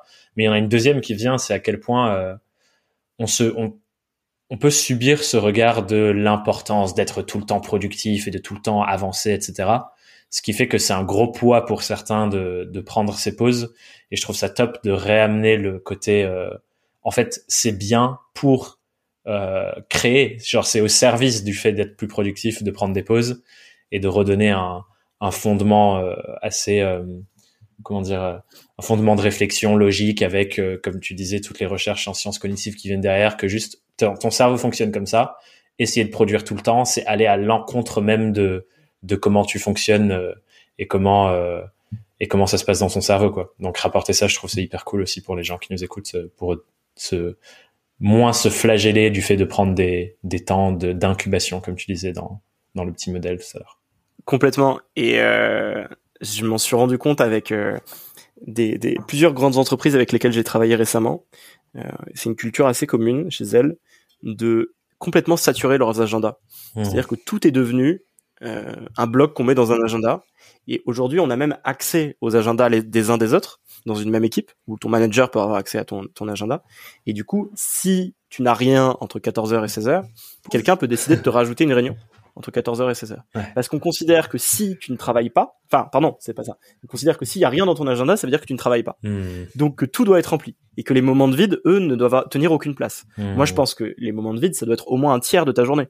De vide, ça veut pas dire que tu fais rien, mais ça veut dire que tu n'as pas forcément prévu des choses particulières pour rattraper des retards, pour réfléchir, pour te reposer si t'es complètement crevé parce qu'il vaut mieux faire une sieste que que continuer à, à t'acharner devant ton ordinateur alors que t'es pas productif. Hmm. Euh, et donc ces moments de vide, ils devraient tenir une place dans les agendas. Et je m'en suis rendu compte parce que du coup, euh, on fait des réunions avec ces entreprises-là et 30 secondes avant la réunion, elles étaient dans une autre réunion avec d'autres gens et 30 secondes après notre réunion, elles enchaînent dans une nouvelle réunion. Hmm. Ça veut dire qu'il y a aucun moment entre les deux euh, aucun moment pour prendre du recul, aucun moment pour digérer. Et c'est même le cas quand on leur fait des sessions de formation euh, en ligne. Euh, et normalement, à la fin d'une session de formation, c'est hyper important d'avoir un moment de, de, digestion pour pouvoir enregistrer tout ce qu'on a vécu pendant deux heures ou trois heures. Et là, elles enchaînaient directement sur d'autres réunions. Ça me fait penser un peu à, des personnes dans les cinémas. Ça m'agace beaucoup. Si, si, vous faites ça, ne m'en voulez pas, mais vous m'agacez, hein, sachez-le. à la fin des séances, quand le générique commence, c'est vraiment la fin, genre le, héros vient de mourir, on est tous en larmes, euh, euh, générique, et là, on sort son, portable et on regarde tous les messages et tous les appels qu'on a eus. Oh et je me dis, mais comment est-ce que vous pouvez ne pas vous laisser deux minutes, trois minutes de prise de recul juste pour vivre un peu l'émotion que vous aviez? Ça fait ça fait deux heures que vous n'êtes pas dans votre corps, que vous êtes dans un écran en train de vivre des aventures à travers des personnages, à travers euh, toute une intrigue, et immédiatement vous rebasculez sur des enjeux de quels sont les mails que j'ai reçus de mon patron pendant pendant la séance, quels sont les SMS qu'on m'a envoyés. Donc il y a, enfin, j'ai pas du tout envie de culpabiliser les gens par rapport à ça parce que je pense que l'usage du smartphone c'est quelque chose qui est très difficile. Mmh. Euh, on est on est tous assez accros à notre smartphone et c'est un, un, vrai problème, une vraie pollution euh, du quotidien. Mais on a tellement perdu ces moments de digestion et ça me paraît vraiment hyper important d'essayer de les préserver. Euh, donc par exemple quand on est tenté immédiatement de basculer, de garder un temps un temps de digestion. Euh, hmm. la manière dont on a réussi à, à, à le faire, euh, en l'occurrence dans des programmes de formation, ça a été de planifier dans l'agenda plus de temps qu'il n'en faut pour la formation et de garder un quart d'heure à la fin où en fait on, nous on se déconnectait euh, de la session Zoom euh, et on disait, on, on, avait un mot pédagogique pour les gens pour leur dire, bah, en fait c'est hyper important que vous n'enchaîniez pas directement avec autre chose, mais que vous preniez un temps de recul par rapport à tout ce qu'on a fait. et du coup, s'il vous plaît, n'allez pas voir vos mails, n'allez pas immédiatement répondre à un appel, prenez un quart d'heure pour vous il a été planifié dans mmh. cette formation. Euh, il est pour vous ce, ce quart d'heure. Et ça marche bien. Et les, il y a des réactions qui sont, enfin, qui, ça m'a surpris à quel point les réactions sont sont très très positives par rapport à ce message-là, qui pourrait être euh, vu comme trop infantilisant ou trop culpabilisant. Et donc manifestement, ça fait écho à un, un vrai souci qu'on a aujourd'hui. Et je pense que euh, euh en plus de ça, le numérique augmente ce problème-là, et mmh. ça devient vraiment vraiment un enjeu que d'arriver à gérer le vide dans les entreprises. Ouais, complètement. Et je trouve ça fait lien avec tu vois, euh, sur ces notions de productivité, etc. Il y a tous ces trucs avec euh, l'automatisation qui arrive, l'intelligence artificielle qui commence même à mettre un pas euh, dans des sujets entre guillemets qu'on pourrait associer à de la créativité, genre de la rédaction, des trucs comme ça. J'étais ciblé par une pub Facebook l'autre jour pour un petit robot qui s'appelle Jarvis, qui fait du copywriting et qui écrit des articles, des trucs comme ça. Et je me dis, ouais, c'est ouf. C'est à la fois euh, fascinant de se dire on arrive à ces stades-là de production par des intelligences artificielles et en même temps euh, que moi c'est un truc que j'adore écrire. Bon, je me dis pas ça va me prendre ma place parce que c'est pas du tout pareil, mais je me dis tu vois, finalement l'enjeu principal qui va potentiellement apparaître dans les entreprises, c'est moins du temps de production, mais c'est du temps de trouver les orientations et les idées créatives et que du coup notre valeur ajoutée euh, entre guillemets humaine face à l'automatisation, etc. C'est le fait de justement avoir ces grands espaces de réflexion. Je sais que dans l'article où tu parles de ça, tu parles de l'exemple de Google où ils avaient euh, des temps dédiés pour ne pas travailler juste euh, explorer des choses et, et, voir ce qui en sort. Et je pense que clairement, c'est un enjeu pour nous aussi en tant qu'indé de pas tomber dans le truc. Il faut que tu bosses 7 jours sur 7 pour avancer, pour euh, produire telle et telle chose, etc.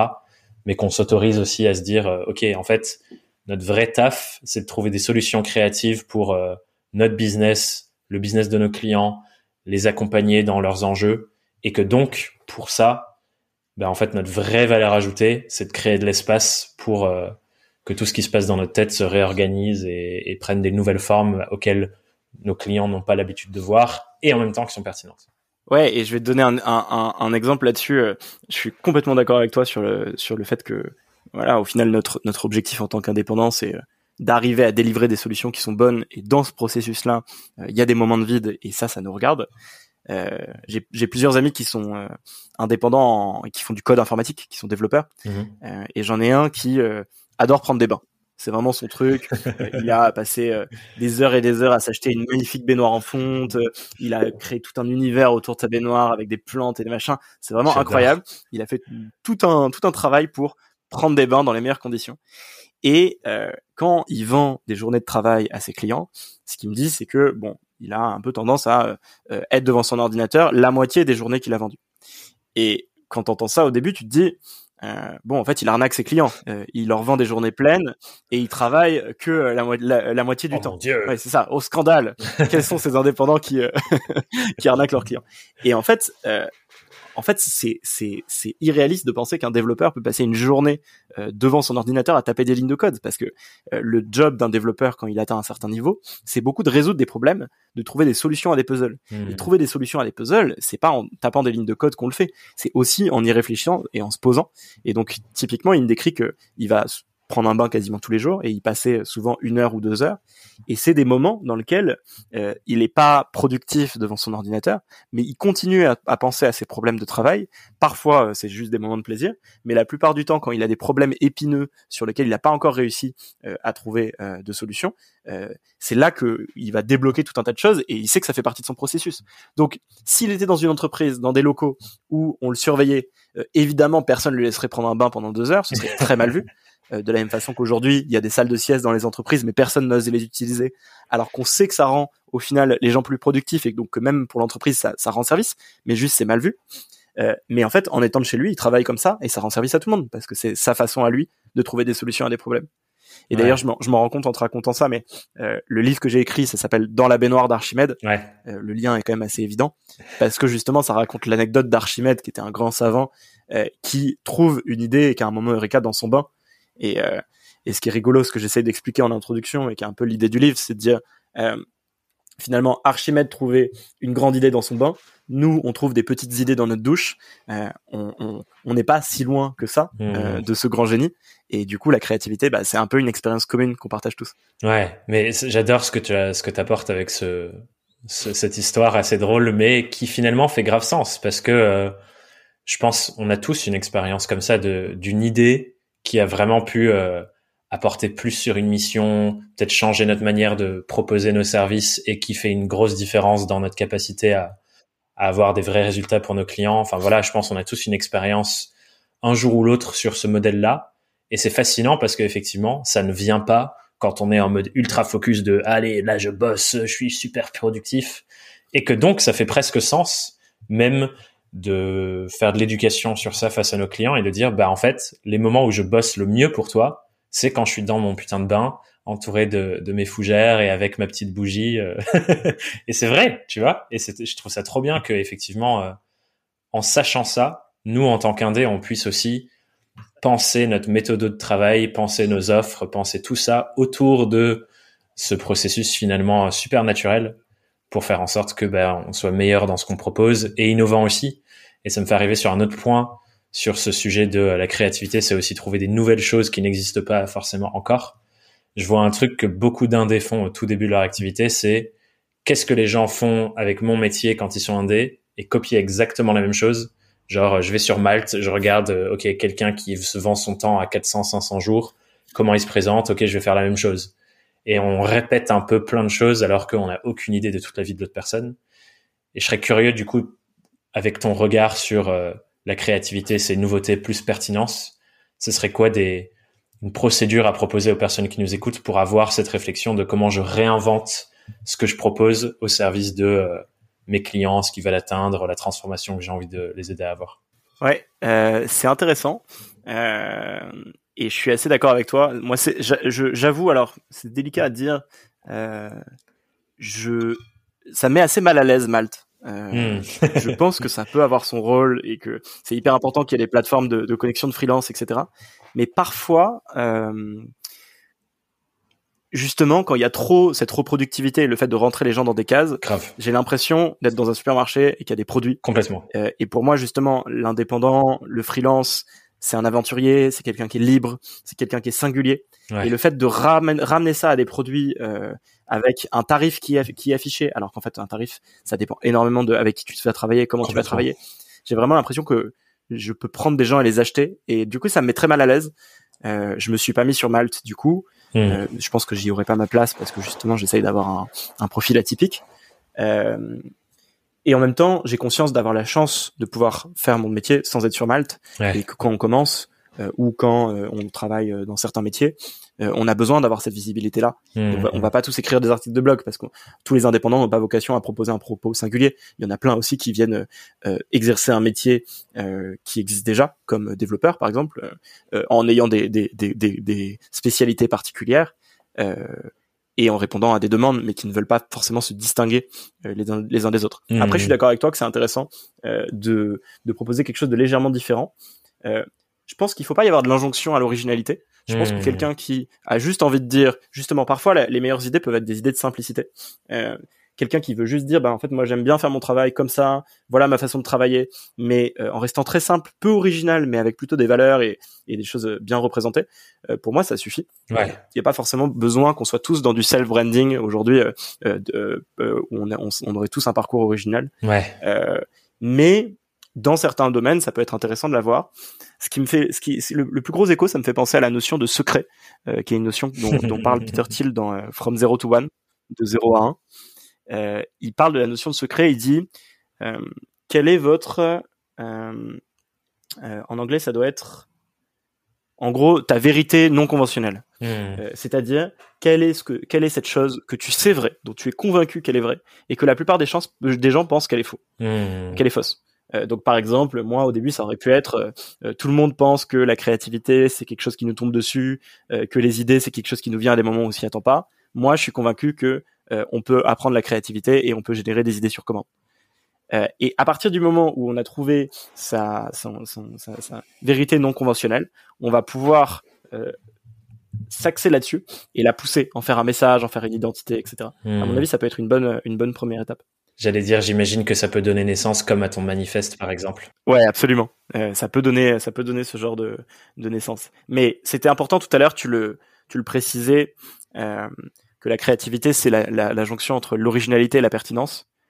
On a tendance à trop associer la créativité à l'originalité. Mmh. Penser que faire preuve de créativité, c'est euh, proposer quelque chose euh, de surprenant, d'étonnant. Euh. Mais le critère le plus important, ça reste la pertinence. Mmh. C'est-à-dire que si tu proposes une solution à un client, il vaut mieux qu'elle soit pertinente et pas originale que originale et pas pertinente. Dans mmh. l'idéal, tu arrives à lui proposer quelque chose qui à la fois sort du lot et qui en plus est pertinent. Pour euh, la façon de te raconter en tant qu'indépendant, en tant que freelance, je pense que c'est la même chose. C'est beaucoup plus important que ce soit fidèle à ce qui tu es, plutôt que ce soit original. Euh, et que tu essayes de créer une identité finalement complètement artificielle dans laquelle à la fin tu, tu es mal à l'aise. Euh, donc pourquoi pas y intégrer euh, des, des, des, touches d'originalité, mais ces touches d'originalité, elles doivent faire sens par rapport à, à, qui tu es, et surtout pas euh, que l'originalité prenne le dessus sur euh, la justesse du profil que tu euh, que, tu t'es donné. Ouais, carrément. Hyper intéressant. Et je serais curieux de t'entendre aussi sur, là on a parlé de comment on se présente, mais aussi sur ton offre à toi, sachant que du coup il y a cette première question de pertinence et originalité dans la manière dont tu as packagé ton offre, mais je suis aussi curieux de t'entendre sur comment tu fais pour passer de l'état de, de ton savoir, genre j'ai un savoir sur la créativité inspiré de sciences cognitives et je passe beaucoup de temps à lire, apprendre, euh, discuter potentiellement avec des chercheurs, etc. Et tu as tout ce bagage de, de savoir. Comment tu as fait pour packager ça dans des choses qui sont euh, achetables, entre guillemets, et qui répondent à un vrai enjeu côté client, côté entreprise? Et je suis curieux, je pense que c'est une réflexion que pas mal d'autres indépendants peuvent avoir ou euh, potentiellement tu vois des chercheurs qui veulent créer une activité autour de leur sujet de recherche, de se dire j'ai plein de savoir sur un sujet, comment je fais pour partir de ça et rendre ça économiquement intéressant entre guillemets? Je pense que justement il faut surtout pas euh, rester trop longtemps dans son coin et essayer de construire de zéro une offre euh, et passer des mois, des mois à bâtir une offre et ensuite aller voir des gens, des entreprises et se rendre compte que notre offre elle intéresse personne. Mmh. Euh, il vaut mieux avoir un petit peu des, des, des, sujets, des idées aller voir des gens, ne pas avoir peur de, de, de, contacter des gens, de rencontrer des gens, leur parler de ce que de ce qu'on fait et voir ce qui fait des échos. Euh, il faut aussi énormément faire parler les gens et pas être seulement celui qui parle. Hmm. Et, et, et, du coup, justement, demander aux gens de nous parler de leurs besoins, de nous parler de leurs leurs problématiques et d'arriver à créer des échos un peu de la même manière dont, je sais pas, tu as un rendez-vous galant avec quelqu'un, euh, clairement, tu connectes pas sur tous les sujets, mais tu vas chercher les points de jonction euh, dans lesquels il y a une complicité qui va se créer. S'il y en a pas, euh, bon, chacun repart de son côté. Euh, S'il y en a, peut-être que du coup, tu auras envie de te revoir. C'est un peu la même chose. C'est, c'est que il y a un moment, il y a une sorte de relation qui doit se créer entre un client et un, et un prestataire. Et cette relation, elle doit se bâtir autour de points de jonction entre ce que toi tu sais faire et ce qui t'intéresse, et entre les problématiques euh, du client. Et du coup, à mesure de, de rencontrer euh, euh, des clients, des partenaires potentiels, les, les, les échos, ces points de jonction qui vont se créer, ça va guider petit à petit la construction de ton offre. Et au bout d'un moment, moi, je me suis rendu compte que au début, c'était très surprenant les rendez-vous que j'avais euh, avec euh, avec ces personnes-là. Et au bout d'un moment, les, les demandes qu'on va m'exprimer euh, par téléphone, quand on me demande une conférence, une formation, un atelier, des choses comme ça, je sais quasiment d'avance que la personne va me demander. Parce qu'en fait, il y a des problématiques qui reviennent tout le temps. Hmm. Euh, c'est pas pour autant d'ailleurs qu'il faut devenir paresseux. Il faut quand même vraiment écouter la personne dans le sens où euh, il y aura toujours une, c'est quand même une singularité de la demande et il faut toujours prendre en compte cette singularité de la demande. C'est très important. Mais il y a par contre, il y a des, il y a des, il y a des besoins, des problématiques qui reviennent systématiquement. Par exemple, un grand classique moi dans mon métier, ça, a été de me, des personnes qui me disent, voilà, en fait. Euh, on a déjà fait beaucoup d'ateliers de créativité, on a beaucoup participé à des ateliers de créativité, euh, mais maintenant on est un peu frustré parce qu'on a l'impression que ça nous a pas suffi pour être autonome dans l'utilisation de tous ces outils, dans l'utilisation de toutes ces mmh. démarches, et on a l'impression qu'on manque de fond. Euh, on a on a beaucoup fait, mais maintenant on aimerait avoir du fond. Et ça c'est une demande qui revenait énormément parce que les ateliers de créativité ça s'est beaucoup diffusé, mais la pédagogie en créativité c'est tout récent. Et du coup, c'est une mmh. frustration qui est apparue à plein d'endroits différents. Des personnes qui vont tomber sur mes articles vont euh, trouver un écho par rapport à cette frustration-là, vont venir me contacter et ils ont une demande très similaire euh, les uns aux autres. Donc cette demande au début, elle m'a surprise. Elle m'a, elle m'a conduit à créer des contenus pour répondre à cette demande-là. Et maintenant, je sais que c'est une demande qui existe et du coup, euh, j'ai des réponses à ça et j'ai des contenus qui sont déjà prêts pour répondre à ça. Mmh. Et ça oriente. Est-ce que ça a orienté ton tu vois, les, les, nouvelles pistes de compréhension que tu te fixes sur euh, comment je peux aller plus loin sur le savoir que je développe, parce que tu as capté, là ce que tu me racontes, c'est finalement euh, avec les expériences comme celles dont tu parles au début, les conférences, les demandes, les discussions, en fait c'est de la matière première qui te dit, ah tiens, euh, ça, il y a des choses intéressantes à piocher, et ensuite tu reconstruis dessus pour, pour faire levier et aller développer ton savoir encore plus précisément sur les choses qu'on te demande, j'imagine. Ouais, complètement.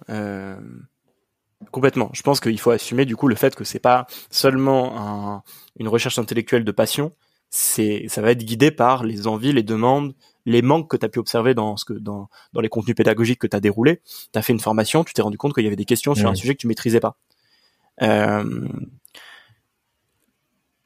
je vais te donner un exemple. Euh, par exemple, on, quand je parle de créativité euh, dans mes formations, très souvent, on va me questionner sur la question du QI et on va mmh. parler des intelligences multiples. Et les intelligences multiples, c'est un, euh, une théorie qui a été proposée à un moment euh, scientifiquement, qui a fait beaucoup de bruit, qui a été énormément adoptée dans le monde de l'éducation. Euh, et d'ailleurs, dans notre univers à nous, des indépendants, euh, c'est souvent une théorie qui est très populaire et qui est par contre complètement rejetée par le monde scientifique, mmh. parce que la manière dont l'auteur des intelligences multiples, qui s'appelle Howard Gardner, a euh, proposé sa théorie n'est pas du tout scientifiquement valable et il n'a pas du tout voulu euh, jouer le jeu de la science. Hmm. Euh, et au final, la plupart des hypothèses qu'il avait posées ont été démontrées fausses.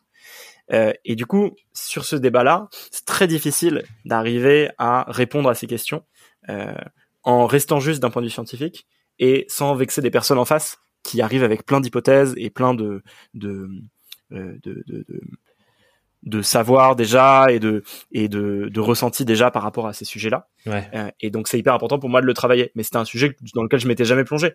Et à partir du moment où on a commencé à me poser des questions euh, là-dessus, j'ai dû passer, je pense, une bonne semaine euh, cumulée à écouter des conférences sur le QI. j'ai même rencontré un chercheur qui travaille sur le sujet, à lire aussi le livre de Howard Gardner, Les intelligences multiples, pour me faire mon opinion. Hmm. Et puis du coup, à la fin, avoir suffisamment de matière pour être capable de répondre à ces questions-là. Hmm. Donc ça va vraiment guider ta demande.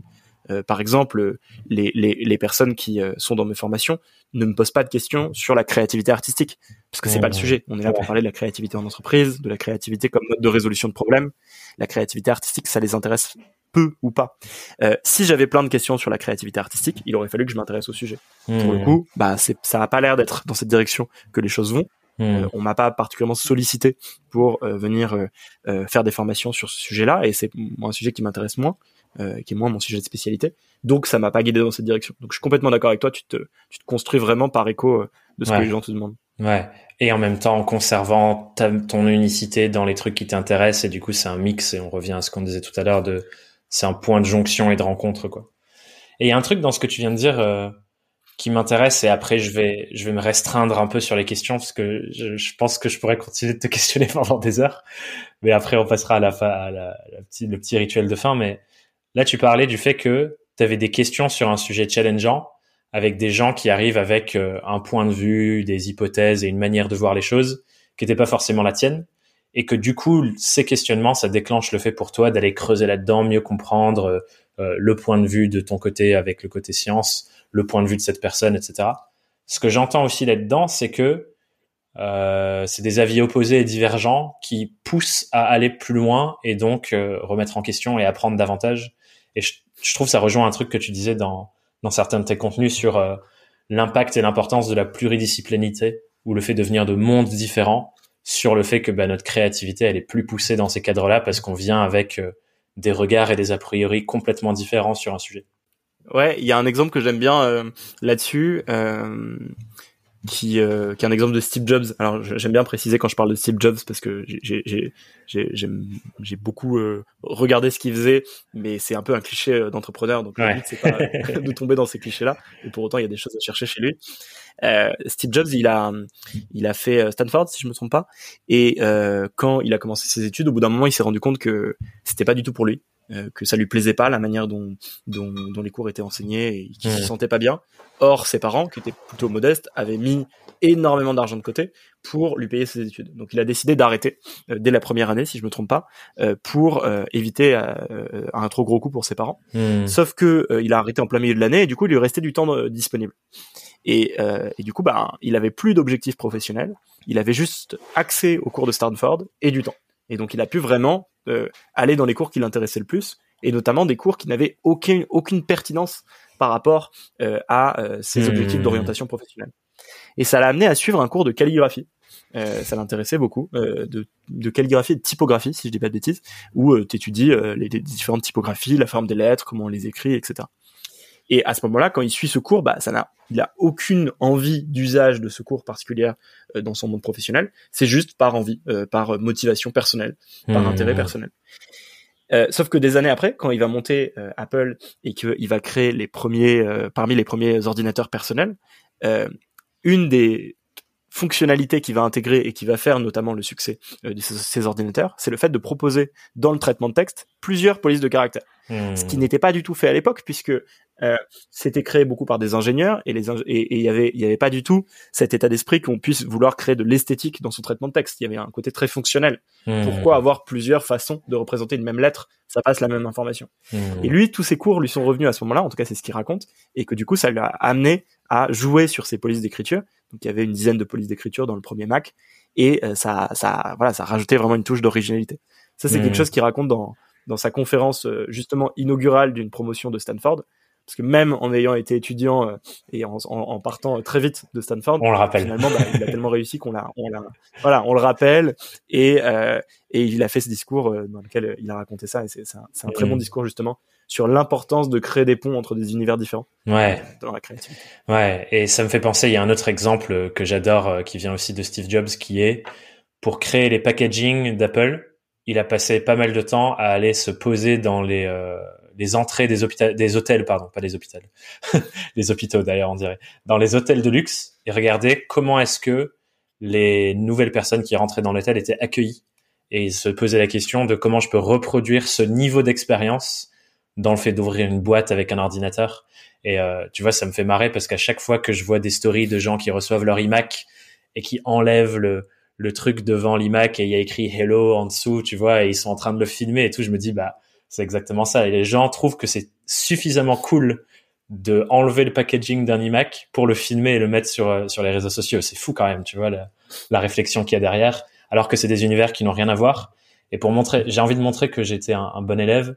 Il me semble même que ça s'appelle l'innovation analogique. C'est ça que tu dis, je crois. Euh, je sais plus si j'ai employé ce terme. Euh, en tout cas, ça, ça, ça convient parfaitement comme terme. Et j'adore cet exemple. Je le connaissais pas, euh, mais je trouve, je trouve qu'il est excellent ouais, de est la bien. manière dont pour créer du packaging, tu vas pas seulement t'inspirer du, du packaging d'autres produits, tu vas pas non plus t'inspirer de choses qui n'ont rien à voir. Tu vas essayer de comprendre en profondeur derrière la notion de packaging qu'est-ce qui se cache. En l'occurrence, la notion d'accueil, la notion de premier mmh. rapport à. Euh, ça pourrait être aussi l'accueil dans des aéroports dans un pays ou ce genre de choses, et aller le reproduire. Mmh. Euh, et ça me fait penser du coup à une méthode. Euh, on a parlé peu de méthodes, mais il y a une méthode dont moi je me sers au quotidien. Ça s'appelle la collection d'étonnement. Euh, et c'est une méthode qui a été proposée par un inventeur français qui s'appelle Roland Moreno, qui est l'inventeur de la carte à puce, euh, et qui il raconte ça dans une interview. Euh, que euh, dès qu'il observe quelque chose qui le surprend dans des magazines, euh, dans la rue, etc., il va le conserver. Il va en conserver des mmh. photos ou il va le découper et il va se faire un dossier dans lequel il va garder tous ses étonnements, toutes les choses qui l'ont surpris, interpellé, etc. Et à ce moment-là, c'est un peu comme des pièces de puzzle dont il sait pas vraiment ce qu'il fera euh, plus tard. Et de temps en temps, euh, quand il est bloqué sur un projet, il va ressortir tous ces étonnements-là et ça va l'inspirer pour euh, trouver des solutions ou rajouter des touches d'originalité dans ses projets. Et moi, c'est quelque chose du coup que je fais depuis quelques années sur mon téléphone. Quand il y a quelque chose qui me surprend ou qui m'amuse, je le prends en photo et je le mets dans un dossier euh, qui s'appelle euh, étonnement, je crois. Euh, et dans ce dossier, je dois avoir, je n'ai pas tant que ça, je dois en avoir une cinquantaine de photos pour l'instant. J'essaye justement de limiter ma collection. Et très régulièrement, je vais voir dans ce dossier et ça me donne des éléments euh, euh, surprenants. Et enfin, faut vraiment avoir cette capacité à faire des analogies assez éloignées, mais c'est un, c'est une super un super cabinet de curiosité que, tu, que tu peux porter sur toi et qui et qui te permet justement de faire ces ces ces innovations analogiques comme tu les nommes. Mmh. Mais voilà, plus largement, je pense que au-delà de, ce, de cette technique-là, ce que tu as décrit est parfaitement pertinent, de se dire que dès que tu es euh, face à un problème, essayer de te demander comment est-ce que ce même problème a été résolu dans des domaines qui n'ont rien à voir. Mmh, trop intéressant. Et effectivement, je trouve que c'est une super bonne démarche pour euh, proposer des nouvelles choses et aussi des choses qui sont pertinentes mais que d'autres n'ont peut-être pas explorées auparavant. Trop cool. Merci pour ton partage aussi du, du petit exo. C'est chouette. Je pense que ça va en inspirer plus d'un qui écoute. Je te propose du coup qu'on arrive, même si ça me ça me fait douleur parce que j'avais plein d'autres choses que je voulais creuser, mais on va essayer de limiter. Peut-être qu'on fera peut-être qu'on fera un épisode 2 si si les auditeurs voulaient un épisode 2, dites-le moi et, et, on pourra réorganiser ça avec Jules.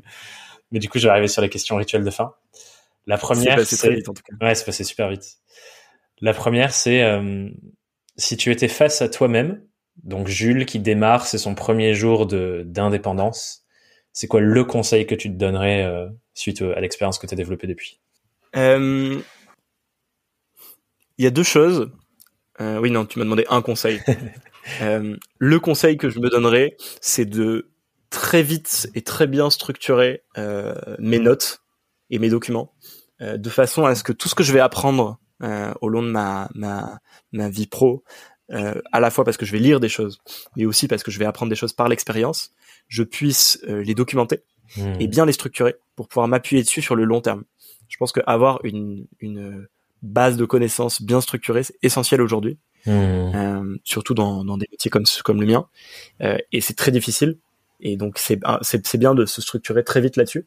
Et du coup, un, un, conseil que je me donnerais un peu similaire, c'est pareil de d'écrire régulièrement là où j'en suis, comment je me sens, etc. Quels sont mes objectifs, quelles sont mes mes, mes valeurs professionnelles, pour euh, pouvoir relire ça dans plusieurs années et mesurer un petit peu le cheminement que j'ai fait. Mmh. Parfois me dire super, j'ai vachement progressé par rapport à l'époque, mais parfois me dire aussi attention, est-ce que je me serais pas un peu perdu par rapport à mes intentions de départ euh, et revenir à des intentions euh, du mmh. passé.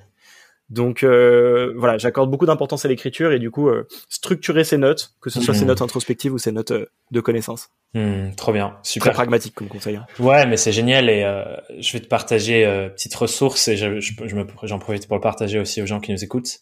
Si tu ne connais pas Elliot Meunier, qui est un, un, petit jeune de 16 ans qui fait des trucs justement sur ce sujet de base de connaissances et comment tu fais pour capitaliser dessus sur le long terme, je t'invite à aller voir sa chaîne YouTube. C'est c'est c'est un il est fascinant. Et à 16 ans, je trouve ça incroyable. super, j'irai voir ça avec plaisir. Ouais, c'est super intéressant. cool, cool. Merci pour ça. La deuxième question rituelle, c'est c'est quoi la plus grosse difficulté que tu as rencontrée et comment tu as fait pour la dépasser? La plus grosse difficulté, je pense que ça reste le syndrome de l'imposteur. Hmm. Euh, c'est-à-dire euh, arriver à travailler suffisamment vite sur tes sujets parce que euh, le but c'est quand même de gagner sa vie et de, de grandir dans le milieu et du coup de de pas non plus passer quatre ans euh, à étudier un sujet tout seul dans sa chambre en, en, en, vivant sur le dos de ses parents. Donc, il faut quand même assez rapidement arriver à aller vers une activité. Et en même temps, avoir conscience que on n'est pas expert d'un sujet en un an et que du coup, ça prend du temps. Hmm. Et donc, arriver à gérer ça. C'est ce qu'on se racontait sur la conférence, par exemple. Comment dire oui à une demande dont tu ne te sens pas légitime, euh, mais tout en gardant une posture d'humilité euh, par mmh. rapport au fait que euh, tu débutes. Je pense que ce syndrome de l'imposteur, il a, ça a été quelque chose qui m'a beaucoup travaillé. c'est difficile de parler de connaissances scientifiques sans être chercheur.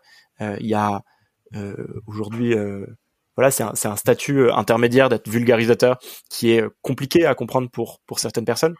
Et j'ai eu un seul moment dans dans mes cinq ans où j'ai eu été attaqué par un chercheur euh, qui euh, euh, un jeune chercheur qui qui qui, qui remettait en cause mon, mon positionnement euh, et ça ça m'a énormément blessé mmh. et, et ça c'est venu renforcer mon syndrome de l'imposteur énormément j'ai mis beaucoup de temps à m'en remettre à dépasser ça il y avait une période il y a eu une période pendant laquelle j'y pensais beaucoup très souvent mmh. et à accepter le fait que en fait je faisais de mon mieux et j'essayais de faire de mon mieux et j'avais pas prétention à plus que ça. Et hmm. l'important, c'est de ne pas euh, euh, prétendre des choses que tu ne que tu ne fais pas ou que tu n'es pas, uniquement parce que tu as l'impression que les gens attendent ça de toi. Hmm. Euh, mais par contre, à partir du moment où tu essayes de faire du bon travail, que ça intéresse les gens, que les gens sont contents de ton travail, t'as aucun compte à rendre, je pense, euh, sur sur ce que tu fais. Mais le syndrome de l'imposteur, quand on veut être indépendant et donc dès le début de ses, années professionnelles être en charge de projets, parler sur des sujets, écrire des articles, s'exprimer, euh, forcément, je pense qu'on le vit tous. C'est très difficile à dépasser. Et il faut vraiment pas que ça nous coupe les ailes parce que ça peut, ça peut nous freiner énormément dans nos projets. Hmm. Du coup, ce que j'entends, c'est que ce qui t'a aidé le plus, c'est de revenir à ce truc de quoi qu'il arrive, je suis simplement en train de, de faire tout ce que je peux et s'il y a des personnes pour qui c'est pas suffisant, bah, tant pis pour eux. Moi, je suis aligné avec le fait de, de tout donner, quoi. Exactement. Ne pas euh, euh, mentir sur qui tu es, ne pas prétendre euh, à des fonctions que tu n'as pas. et pour autant, tout en étant, par exemple, je sais pas, tu te lances dans un sujet, tu commences à parler des émotions, ça devient ton dada. ça fait que six mois que tu travailles sur le sujet. Tu vas pas prétendre être un expert des émotions, hmm. mais sans être un expert des émotions, si on te demande de faire une demi-journée de formation sur les émotions, tu vas juste travailler le mieux possible pour faire quelque chose qui soit bien pour les participants. Hmm. Et ce qui est important à ce moment-là, c'est pas que tu sois expert, c'est pas que tu sois une référence mondiale sur les émotions. Ce qui est important, c'est que ce que tu dises ce soit solide parce que tu as pris le temps d'aller lire des contenus et que euh, tu vas pas juste euh, euh, raconter des grosses bêtises et que tu fasses passer un super moment pour les participants qui soit utile pour eux. Hmm. Euh, après, si tu as envie de te positionner comme Monsieur Émotion qui passe à la télé pour euh, euh, donner son opinion, là, il faudra attendre quelques années. Mais hmm. pour proposer un programme de formation, t'en as pas besoin. Et donc voilà, être capable de compenser, je pense, un manque d'expertise au début et un syndrome de l'imposteur par beaucoup de travail et par une intention de bien faire, une intention de faire son travail le mieux possible. Trop bien, ça me parle à fond. Merci pour cette réponse, Jules. Je pense que ça a touché beaucoup de gens parce qu'effectivement, on passe tous par là et on repasse tous par là plus tard et on repasse tous par là à chaque fois que je pense on passe des caps aussi. La question suivante, c'est une nouvelle question. Je crois pas que je la mets dans le petit mail de briefing. C'est une question que je réserve pour la saison 5, mais comme ça, on va aller toucher à, oh. des choses, à des choses sur le vif. C'est, c'est quoi ton objectif professionnel du moment? Je pense que du coup, moi, je suis un peu à la croisée des chemins, c'est-à-dire que euh, je me suis spécialisé sur un sujet pendant cinq ans. Euh, j'ai sorti un livre euh, il, y a, deux mois sur le sujet. Du coup, plus que jamais, je suis associé au sujet et j'ai un peu de choix. soit continuer à fond dans ce sujet-là parce que il y a déjà une demande, une appétence, une visibilité. Soit conserver ce sujet-là tout en diversifiant mes activités. Mmh. Et là, c'est pas une question de stratégie économique, c'est vraiment une question euh, euh, d'envie. Mmh. Euh, et donc, je pense que mon objectif du moment, c'est de tester d'autres activités et de voir à quel point j'ai envie de diversifier mes activités ou non. Mmh. j'ai un projet de podcast de vulgarisation scientifique, mmh. j'ai un projet de création de jeux de société, j'ai pas mal d'autres petits projets comme ça. donc, tester, y consacrer quelques semaines, prendre un peu des risques et voir si ça m'anime si ça me plaît euh, de, de, me lancer dans des choses complètement différentes. Si je me rends compte que ça me plaît, je prendrai cette voie-là. Si je me rends compte que ça me plaît pas, bah, j'arrêterai et je me concentrerai sur sur mes sujets actuels qui me passionnent déjà déjà énormément. Mais je pense que voilà, c'est une période de test et du coup savoir se reprendre du temps pour réactualiser tes envies et te donner des nouveaux caps, mais pas définir tes caps trop vite, justement, hmm. pour prendre le temps de tester par l'action avant euh, de prendre une décision sur là où tu veux aller. Hmm. Ce serait ça mon objectif du moment. Ok. Et du coup, la, la vraie chose qui m'intéresse derrière, c'est aussi de où ça vient cet objectif. Tu disais, genre, ça vient de l'envie, mais je suis curieux de si on va se reconnecter à pourquoi c'est important pour toi d'aller étendre et tester des nouvelles choses et voir euh, où ton envie te mène. Euh, et si on regarde ouais, d'où ça vient à l'intérieur de toi, ce serait quoi ta réponse? D'où naît cet objectif?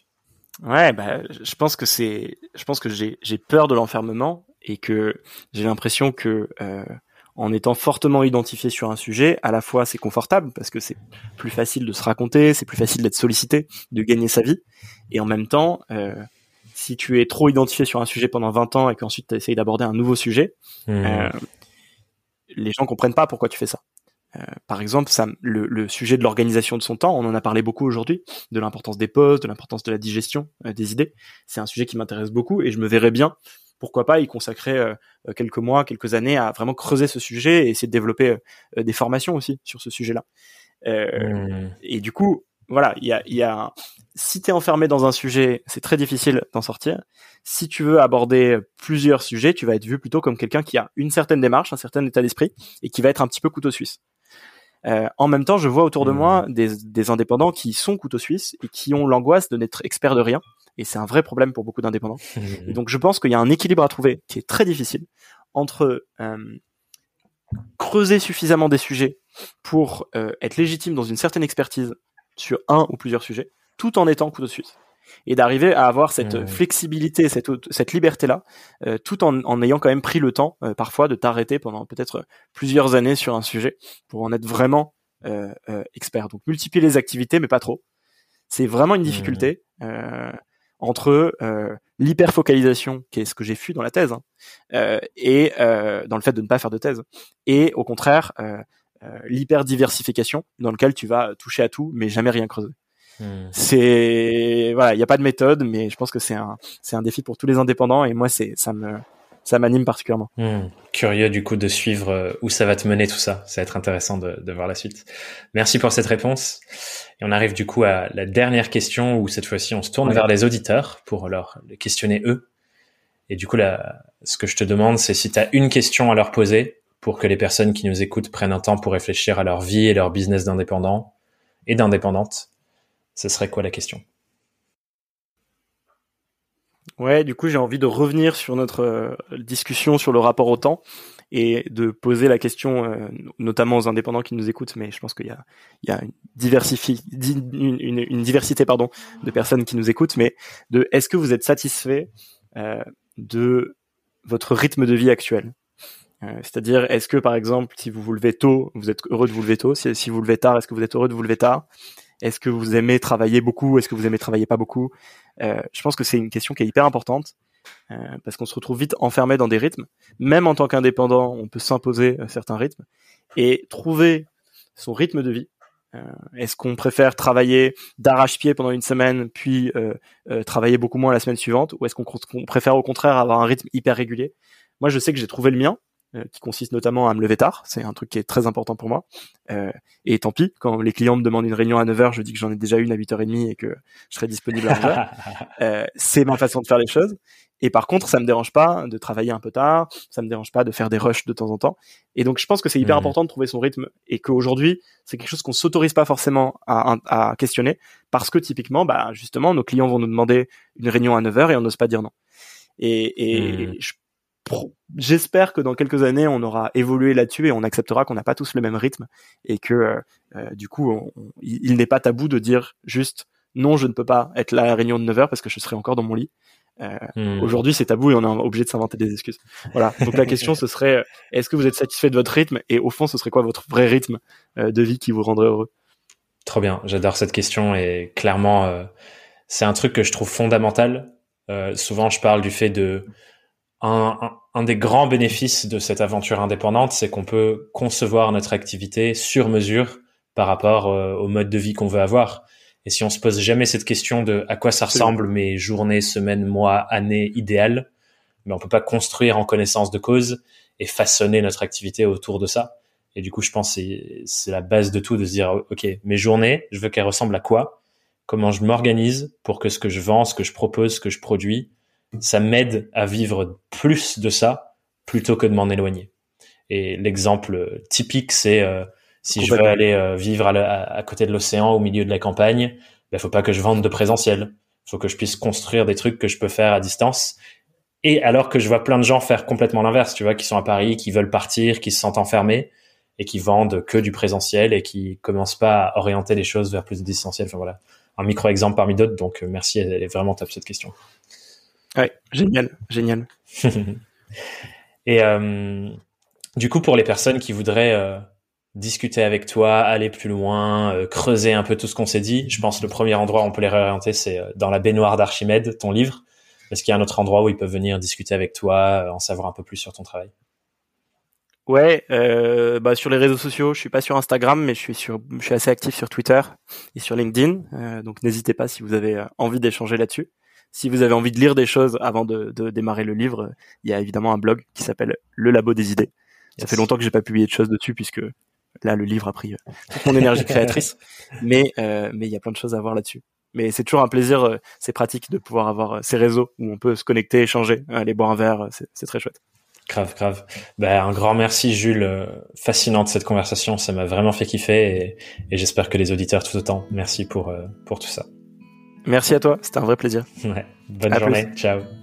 T'as dû le voir, on est bien loin de l'image de la créativité seulement réservée aux artistes torturés. Et il y a un truc qui est marrant, c'est que je me rends compte que je suis de plus en plus fasciné par tous ces liens qu'on peut faire entre tous les sujets de notre activité indépendante et ce qu'on comprend et sait de notre fonctionnement humain grâce à la science notamment. Et ce que j'intègre aussi avec cette conversation avec Jules, c'est à quel point ce sujet de la créativité, vu comme une manière de résoudre les problèmes de nos vies et de nos business de manière nouvelle et pertinente, c'est en fait central dans toutes nos journées et à chaque phase du développement de notre activité. Tout ce qu'on fait, c'est trouver des solutions créatives aux problématiques de nos clients et à nos propres problématiques. Je t'invite donc vraiment à creuser davantage ce sujet, et tu peux être sûr que de mon côté je vais le faire aussi, pour pouvoir te partager d'autres choses sur ça dans le futur, que je me donnerai à cœur joie de formaliser dans ma newsletter. Et si tu veux que je te puisse te partager ça, tu peux t'inscrire sur thomasburbidge.com slash newsletter.